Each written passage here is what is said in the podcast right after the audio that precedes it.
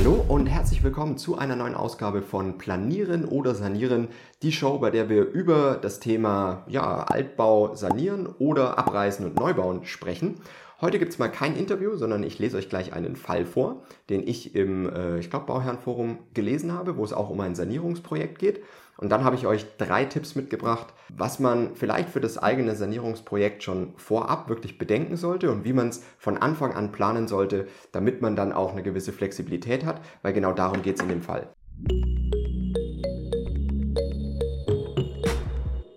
Ich lese euch das direkt mal vor. Folgender Fall. Wir haben eine alte Immobilie gekauft, welche saniert werden sollte. Es sollte alles bis auf die Grundmauern vom Erdgeschoss abgerissen werden und dann darauf wieder neu aufgebaut werden. Alles war bereits mit Architekt und Statiker geplant und berechnet. Ebenso steht auch die Finanzierung mit der Bank. Jetzt gingen die Bauarbeiten los, also wirklich schon sehr, sehr weit das Projekt. Und es stellt sich heraus, dass die Grundmauern so schlecht sind, dass alles abgerissen und neu gemacht werden muss. Jetzt stellt sich für uns natürlich die Frage, ob wir nun gleich zum Beispiel ein Fertighaus mit neuen Maßen und Grundriss auf den Platz stellen oder eben weiter sanieren. Nun meine Frage, der bewilligte Kredit könnte vom Wert genauso bleiben, kann dieser dann direkt auf das neue Vorhaben übertragen werden oder wie ist das? Ganz schwierige Situation, weil man erst in einem sehr weiten Projektfortschritt schon mehr oder dann erst merkt, dass das Vorhaben gar nicht so umgesetzt werden kann, wie erstmal gedacht. Und ich glaube aber, das ist was, was gar nicht so selten sein wird in den nächsten Jahren, weil wir in Deutschland einfach eine Bausubstanz haben, die schon äh, zu einem großen Teil relativ schwach ist. Also über 40 Prozent der Gebäude wurden ähm, ja in der Nachkriegszeit, also bis 1970 gebaut. Und da hat man halt einfach versucht, schnell und billig viel Wohnraum zu schaffen. Und das merkt man natürlich jetzt, wenn man so ein Objekt dann sanieren möchte. Also es hat nichts damit zu tun, vor äh, Vorkriegshäuser, wo noch wirklich mit massiven Sandsteinen und sowas gebaut wurde. Das ist ja danach alles nicht mehr, nicht mehr so wirklich der Fall gewesen. Da war die Qualität deutlich niedriger. Und deswegen kann es bei vielen Projekten sein, dass man im weiteren Projektverlauf auf solche Themen stößt. Und das ist natürlich dann eine schwierige Situation und dafür habe ich euch jetzt drei Tipps mitgebracht. Der erste Tipp ist wirklich von Anfang an auch den Neubau zu planen. Also einmal wirklich den Grundriss, die Hausplanung, auch schon mal Angebote von äh, dann Fertighausfirmen zum Beispiel einzuholen, damit man halt schon mal einen Plan B in der Schublade hat.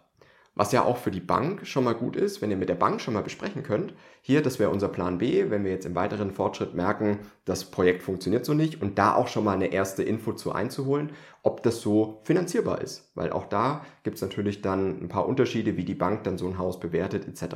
Und das muss man sich dann wirklich angucken. Und der Vorteil ist natürlich, ihr seid ja nicht nur flexibel, wenn ihr merkt, okay, das Projekt ist dann so äh, vielleicht nicht durchführbar, weil ihr natürlich auch gerade bei einem Sanierungsprojekt sehr viele Phasen durchlauft. Also erstmal muss ja mit dem Architekten dann geplant werden, mit einem Energieberater, ähm, dann wirklich auch mit einem Statiker, ob manche Dinge überhaupt gemacht werden müssen oder gemacht werden können auch.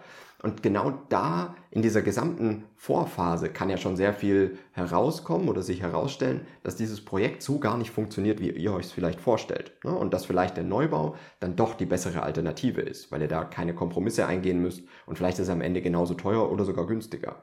Und das sind so Punkte, da seid ihr dann wirklich flexibler, wenn ihr von Anfang an auch den Neubau mit ins Auge fasst, auch wenn ja das Sanieren erstmal vielleicht eure äh, favorisierte Option ist, was ja völlig okay ist. Aber man kann ja dann trotzdem den Neubau schon mal mit einbeziehen mit einem Auge, als eben die Alternative, falls sich in der weiteren Planungsphase noch was ergibt, was die Sanierung eher schwierig oder sehr teuer macht. Das zweite ist, ihr seht auch wirklich, was sich mehr lohnt. Also ihr seid nicht nur flexibler für den Fall der Fälle, sondern ihr seht ja auch von Anfang an, wenn ihr direkt beides mit anschaut, lohnt sich das Sanieren mehr oder lohnt sich wirklich aus finanzieller Sicht der Neubau mehr. Und es ist ganz oft der Fall, dass sich der Neubau äh, mehr lohnt, zumindest war es die letzten Jahre so.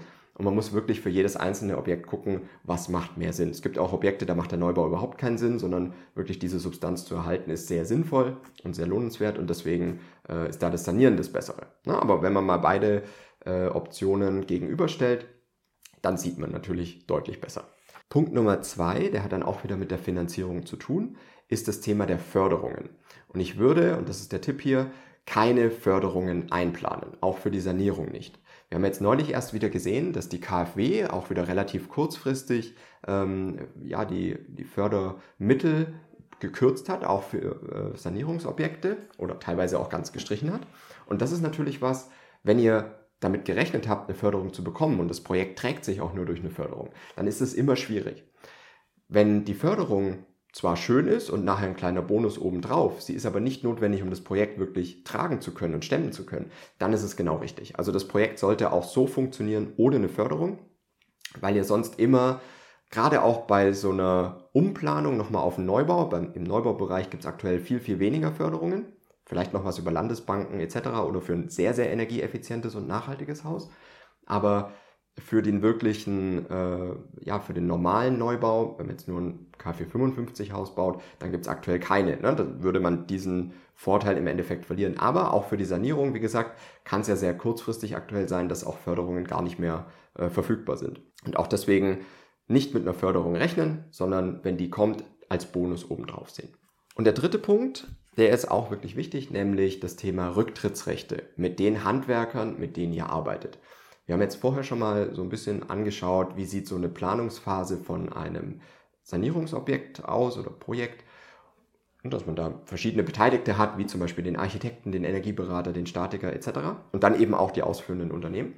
Und dass ihr dann wirklich mit den Handwerkern, mit denen ihr das dann durchführen wollt, Rücktrittsrechte festlegt für den Fall der Fälle damit ihr eben nicht noch einen Schadensersatz bezahlen müsst, wenn das Projekt dann sowieso schon nicht durchsetzbar ist oder ihr schon deutliche Mehrkosten irgendwo hattet. Ne? Kann ja auch sein, dass in der Planungsphase nochmal deutliche Mehrkosten für das ein oder andere herauskommen oder sich herausstellen und dann überlegt ihr vielleicht doch noch Bodenbelege oder Malerarbeiten oder irgendwas in, in Eigenleistung, also ganz selber zu machen und nicht über die, über die Handwerksfirma.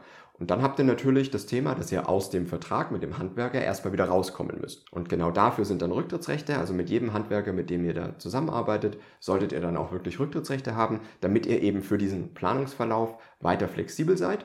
Und das ist vielleicht auch noch eine Möglichkeit, wenn man jetzt sagt, man geht von der Sanierung auf einen Neubau, dann kann man vielleicht trotzdem die Handwerker, die man hatte, weiter nutzen und von der Fertighausfirma nur ein Ausbauhaus nehmen und dann den Innenausbau mit den Handwerkern durchführen, die man dann schon an der Hand hat.